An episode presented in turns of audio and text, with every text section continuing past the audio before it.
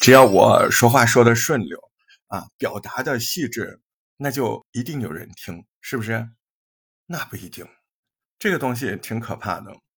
你不是说你完成了一般顺畅性的表达，你就说这个是一个有价值的可听性，这两回事儿。我是大石头，我们今天聊聊到底什么样的节目值得听，呃，或者说到底你的有些节目为什么人家不爱听？那从这个创作播客的起源开始啊，我们找的那个味儿，找的那个调。啊，然后我们再锻炼锻炼，无论是做节目还是平常聊天，我们说话的坏习惯。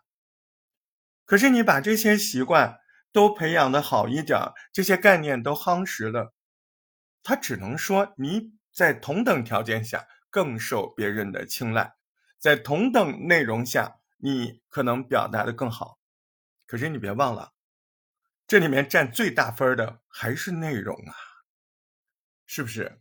如果你的内容还是没有认真的、接地气的、踏实的去想，你这么做做看，你把你现在录的那些播客里的那些事儿，拿到生活中跟你们家人、跟你们朋友、跟你小兄弟你去聊聊，你看看人家感不感兴趣？你看看人家觉得好不好听？哎，是不是？你老在一个播客这样的世界里 谈论你的什么那啥空的，也不是没人听，听的人会比较少，甚至非常少，几乎没有，这就可怕了，对不对？所以你刚刚开始录播客，最好的 最好的方向是什么啊？我我不是那种就是怕人家说我夸张，然后给你一些空头方法的人，那绝对不是大石头追求的。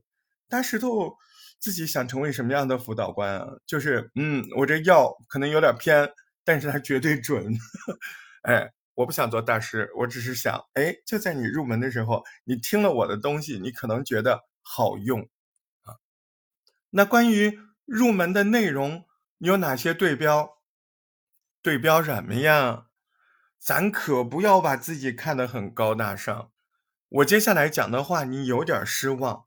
但如果你是一个务实的这样的人，你照我的去做，你一定会感谢我。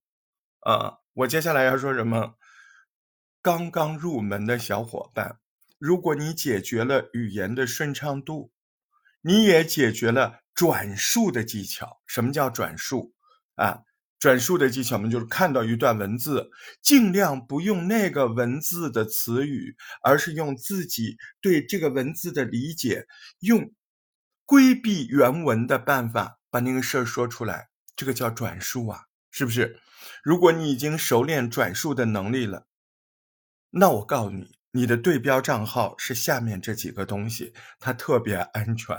一个是故事会，嗯，一个是。家庭啊，知音呢，一个是读者文摘呀，啊，真的，你别高大上，好吗？你就把这些日常中国老百姓最能接触的、最宽泛、最地接地气的这些杂志，你拿出来，你转述转述，啊，你转述转述，我告诉你，你那时候就知道，您瞧不上的这些，哎，这个老百姓。